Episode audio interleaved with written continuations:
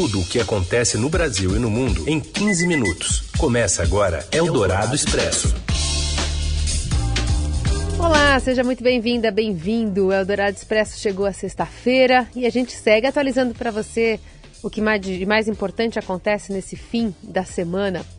Eu sou a Carolina Ercolim, comigo Raíssen Abac. Boa tarde, Raíssen. Boa tarde, Carol. Boa tarde, ouvintes que estão com a gente no FM 107,3 Eldorado, no nosso aplicativo, também no nosso site. Um alô para quem nos ouve, não ao vivo como esses que estão aqui com a gente agora, mas em podcast, em qualquer horário.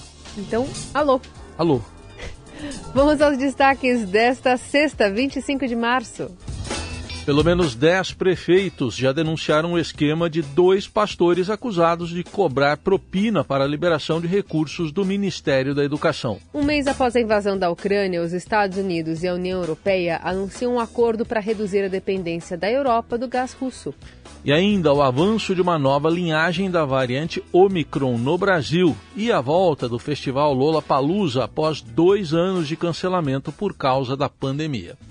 Eldorado Expresso. Tudo o que acontece no Brasil e no mundo em 15 minutos.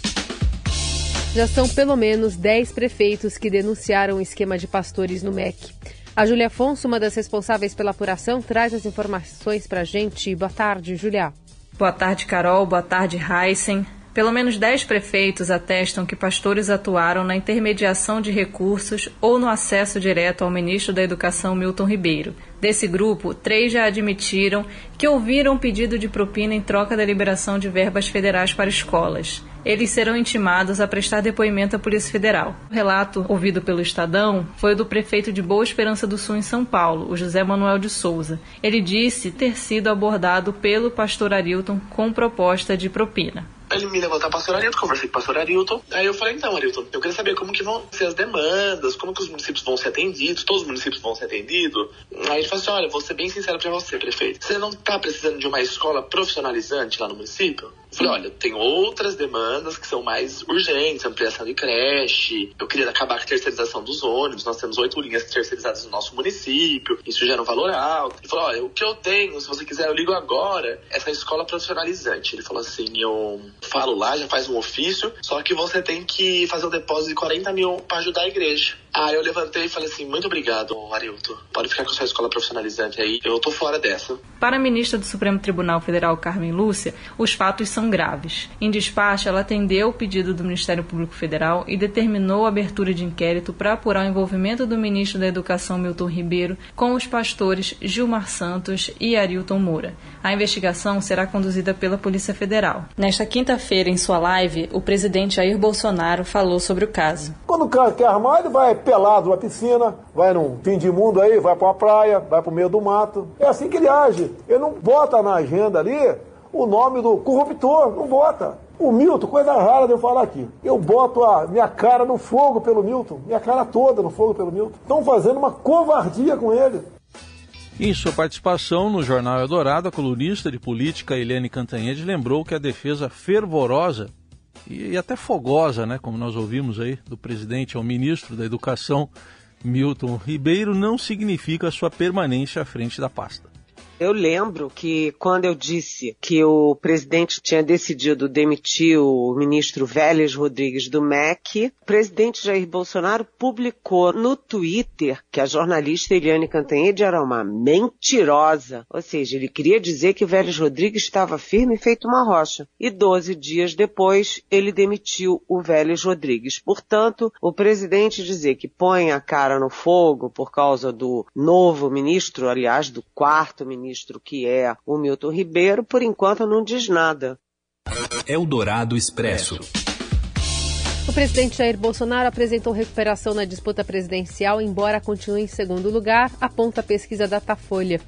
Ele tem 26% contra 43% do ex-presidente Lula. No levantamento anterior, o petista tinha 47%, presidente 21%. Em seguida, vem Sérgio Moro com 8%, Ciro Gomes com 6%, João Dória e André Janone do, com 2% e Simone Tebet, Vera Lúcia e Felipe Dávila com 1%.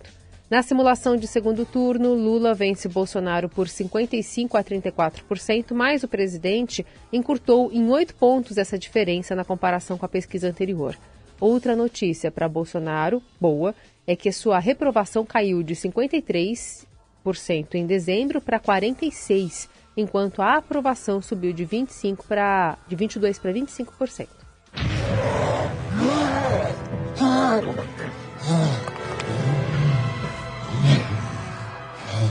Hulk, sempre Hulk. É o ator Mark Ruffalo, que interpreta o Hulk nos filmes dos estúdios Marvel, usou as redes sociais nesta quinta-feira para pedir aos seus seguidores brasileiros de 16 e 17 anos que tirem o título de eleitor e derrotem o presidente Jair Bolsonaro nas urnas. Ele ressaltou que o ex-presidente americano Donald Trump perdeu as eleições nos Estados Unidos porque um número recorde de pessoas se cadastrou para votar e fez um apelo para que algo semelhante ocorra no Brasil. O comentário do ator foi feito em endosso a uma publicação da cantora brasileira Anitta.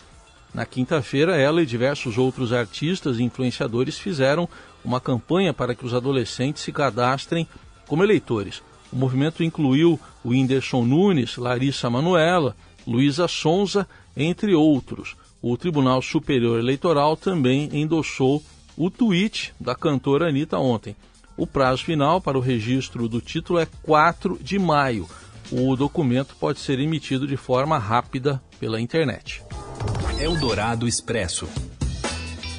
Autoridades de Mariupol, no sudeste da Ucrânia, disseram que pelo menos 300 pessoas morreram no ataque de 16 de março em um teatro da cidade.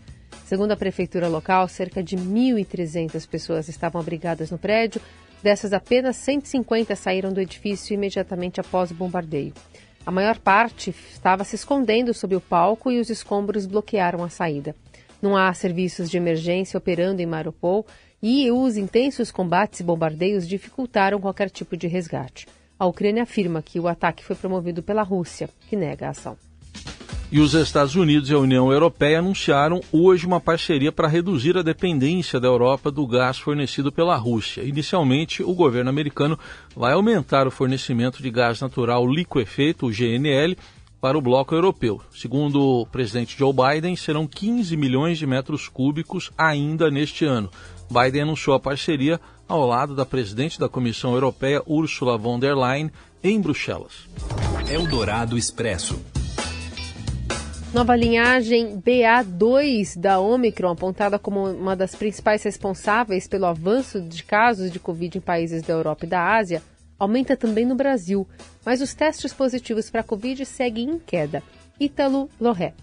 Oi, pessoal. O levantamento apontou que em três semanas a proporção de casos prováveis da linhagem BA2 da variante Ômicron, que é considerada mais transmissível, subiu de 3,8% em relação ao total de diagnósticos positivos para 27,2%. Em contrapartida, apesar dessa alta expressiva, a taxa de positividade dos testes para detecção do coronavírus continua em queda o índice, que chegou a 60% no início desse ano, com aquele pico gerado pela variante Ômicron, agora está em 4,5%.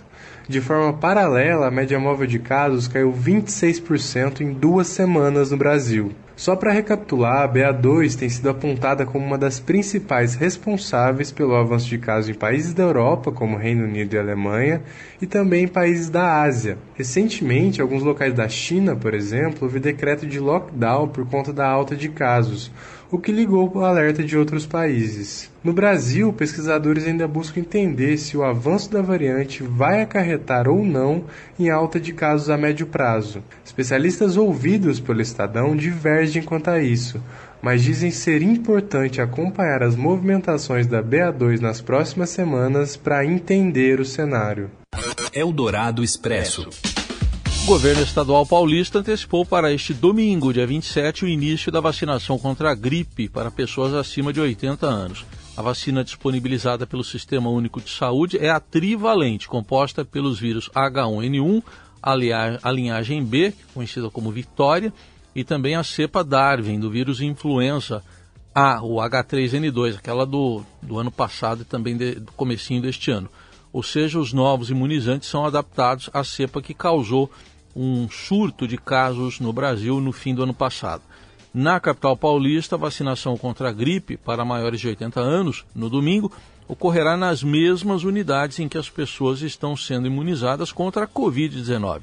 A partir de segunda-feira, as UBSs e AMAs UBSs integradas também realizam a aplicação do imunizante.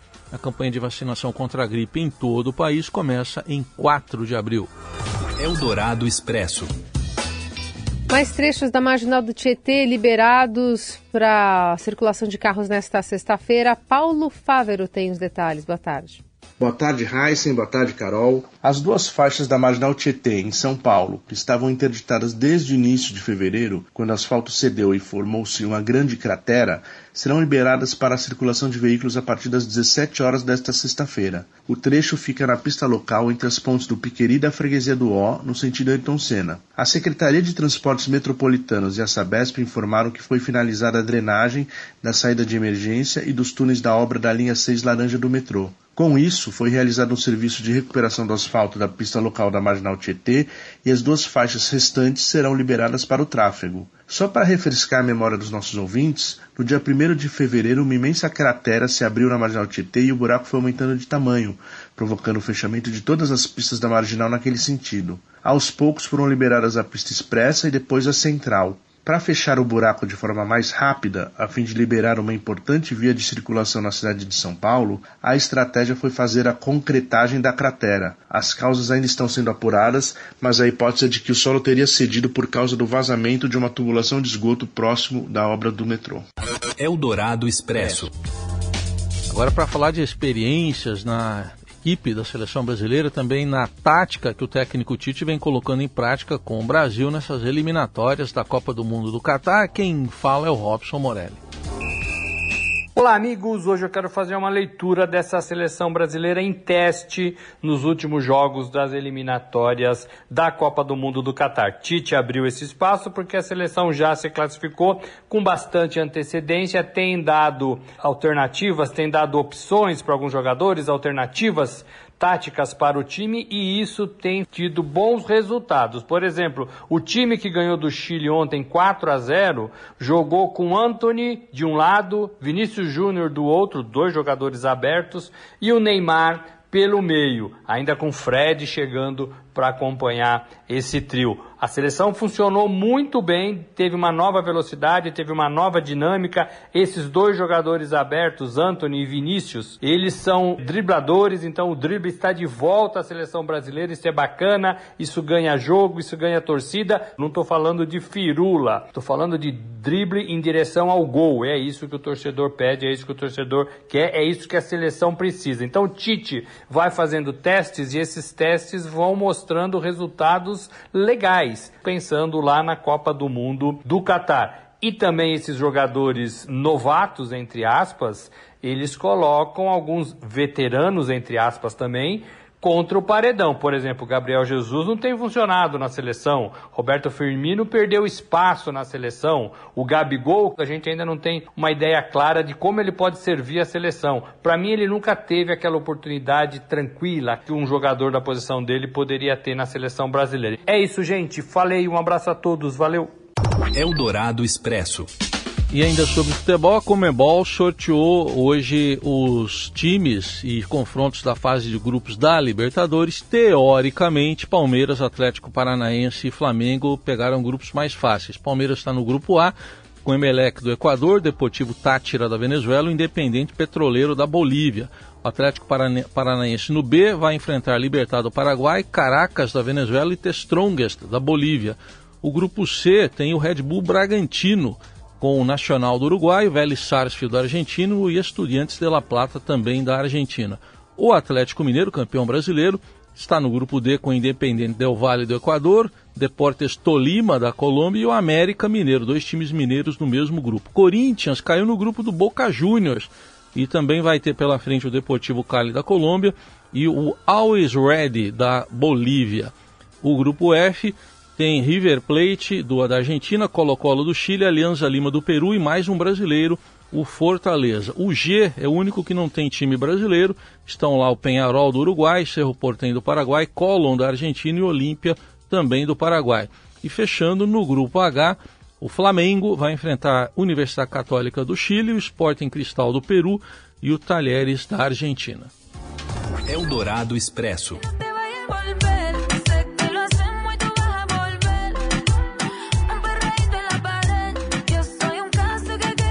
Nessa sexta-feira, Anitta bateu mais um recorde, chegou ao top One Global Spotify com o hit Envolver, posição que vem subindo desde terça, quando ela estava na quinta colocação. A música lançada em novembro passa de 6 milhões e 300 mil reproduções. No Brasil, começou o dia em primeiro lugar na plataforma. Para alcançar a marca, ela superou artistas como Glass Animals, Justin Bieber, Imagine Dragons e o veterano Elton John. O que torna o feito da cantora ainda mais inédito é o fato de ser uma canção solo. A música foi composta por ela em parceria de Júlio Tavares, Fred Montalvo e José Carlos Cruz. No entanto, o trabalho quase não saiu do papel. Segundo a cantora, a Warner Records resistiu em lançar e realizar esse lançamento. Mas Envolver não foi só lançada, como mostrou também que a Anitta tem força para fazer hits sem a necessidade de feat, né, de parcerias.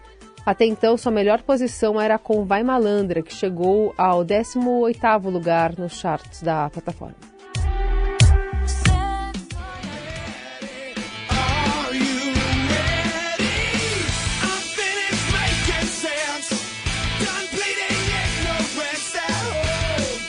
Foram dois anos de cancelamento por conta da pandemia de Covid-19, mas o Lola Palusa retorna hoje ao Brasil em grande estilo, no Autódromo de Interlagos, em São Paulo.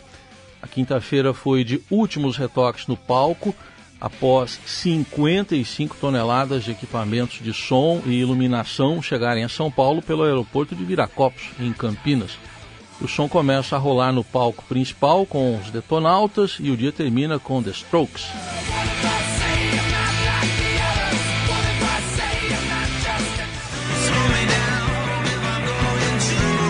100 mil pessoas são esperadas em cada um dos três dias. Ainda rola show de Miley Cyrus, Miley Cyrus, uh, Asap Rock, Pablo Vittar e Emicida.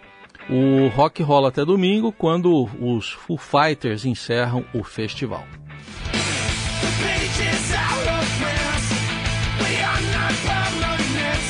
Ainda é possível comprar ingressos. Preços do Lola Day vão entre 648 reais e 2.400.